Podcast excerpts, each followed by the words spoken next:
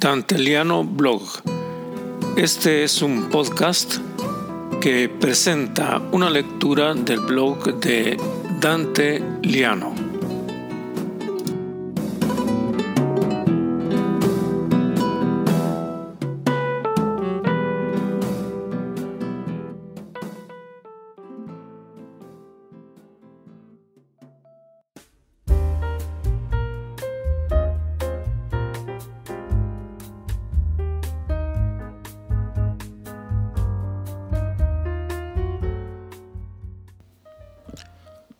Soy Dante Liano y les presento el blog Periodismo de Guerra. Leo con una cierta melancolía la columna diaria de un periodista que profesa la sátira de las costumbres y opiniones ajenas. Se admira el periodista de que el renombrado profesor C, una luminaria en Derecho Internacional, y la doctora X, filósofa de excepción, hayan expresado análisis completamente opuestos al suyo. ¿Cómo es posible que personas tan encumbradas puedan pensar en modo tan diferente? Se asombra. Y concluye, entonces, es imposible dialogar con ellos. Refleja el periodista una tendencia bastante común en nuestros días. Existe un solo modo justo de pensar sobre esta guerra. Todos los demás están equivocados. De igual parecer, el director de un telenoticiero, quien, después de imágenes particularmente cruentas, una mujer madura contempla desde lejos el cadáver de su marido y no tiene la posibilidad de acercarse ni de enterrarlo? exclama con énfasis dramático y no sin cierta complacencia. Reto a cualquiera a no saber quién tiene la razón y quién no la tiene en esta circunstancia. Pareciera que los medios de prensa, y en particular la televisión, demostrarán una característica que hasta ahora solo los estudiosos y los expertos de comunicación han señalado. Prensa y televisión tienden a tratar cualquier tema en forma binaria. O es blanco o es negro. Con una actitud semejante a la de los fanáticos de un equipo de fútbol. Todo lo que hace mi equipo está bien. Los demás son enemigos. Da lo mismo leer un periódico que otro. Hace tiempo, los periodistas atribuían a Voltaire una frase que Voltaire nunca dijo. No apruebo lo que dice, pero daría mi vida por defender su libertad de expresión. Un ligero y momentáneo olvido ha caído sobre esa frase apócrifa. No creo que nadie esté dispuesto a dar la vida para que sus opositores dialécticos puedan expresar su opinión. La cuestión es que, sobre todo la televisión, no puede escapar a su propio esquema.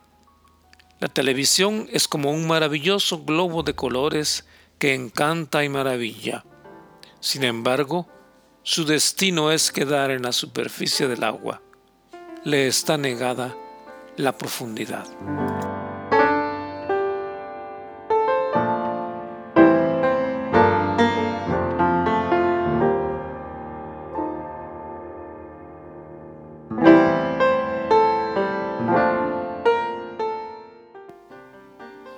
La televisión está bien para la inauguración de los Juegos Olímpicos, para ver el circo, los bailes de variedades, los concursos canoros, los partidos de fútbol. Es un medio ideal para el espectáculo. Es, como dijo McLuhan, un espectáculo en sí. De modo que habría que acudir a la manida leyenda del rey Midas para explicarlo. Todo lo que la televisión toca se convierte en espectáculo.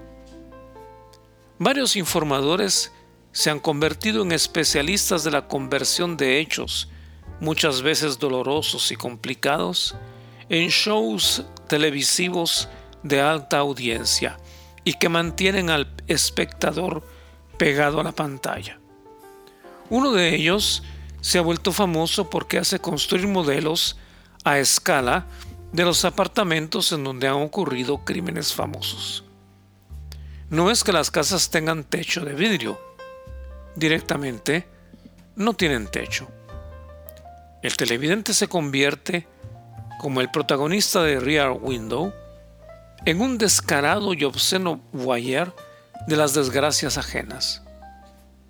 Otro organiza transmisiones interminables con opinionistas expertos en todo, cuya seguridad en las afirmaciones es envidiable. Uno se pregunta a qué hora leen, a qué hora se informan, a qué hora se instruyen para construir sus opiniones. Banalidades, aproximaciones, afirmaciones perentorias, mientras caen las bombas sobre gente inerme.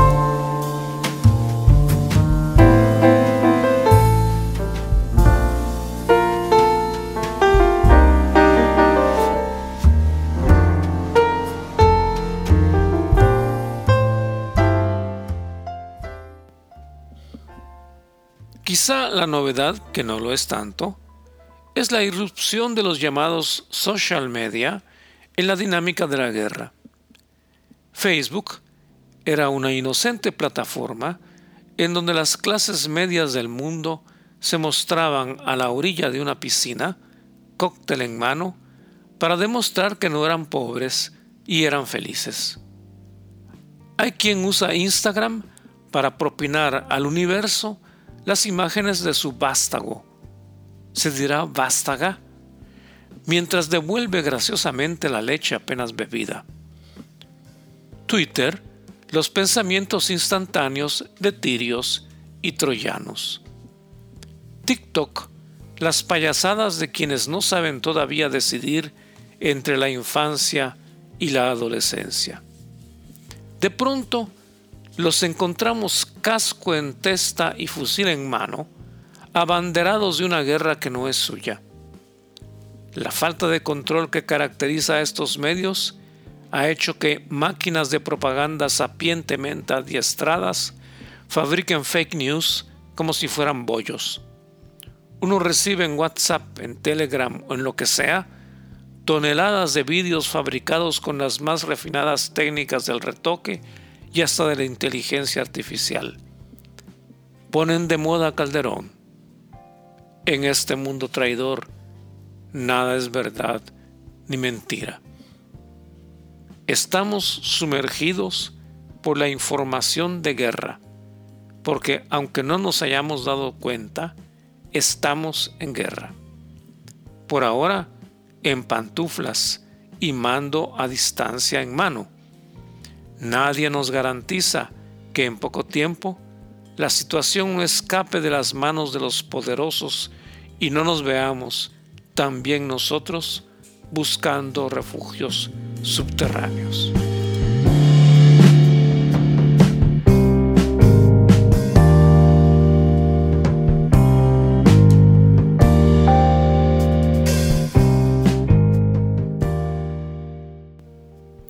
Sostengo que la única solución es la tratativa, el diálogo.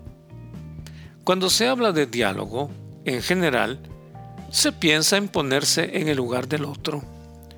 Se imaginan sus razones, sus pasiones, sus defectos. Y se parte de allí, de tratar de comprender a la persona con la que se está hablando. En el caso particular de esta guerra, no creo que haya espacio para tanto. Más bien, un juego de póker con jugadores armados hasta los dientes que van a disparar al menor truco. Se trata de conceder lo que se puede para obtener lo que se pueda. Hablar, negociar, recibir, dar, hasta que el acuerdo se logre. Nunca será un acuerdo completamente satisfactorio. Con toda probabilidad, se saldrá de la mesa de tratativas con la sensación de que alguien estafó al otro. Como cuando uno firma la hipoteca de la casa. Pero lo más importante, bombas, cañones y ametralladoras habrán dejado de funcionar. Y los civiles, la pobre gente, los ancianos, los niños, las mujeres y los hombres habrán dejado de morir en modo insensato, porque cualquier guerra es insensata. La experiencia y el tiempo me lo han enseñado.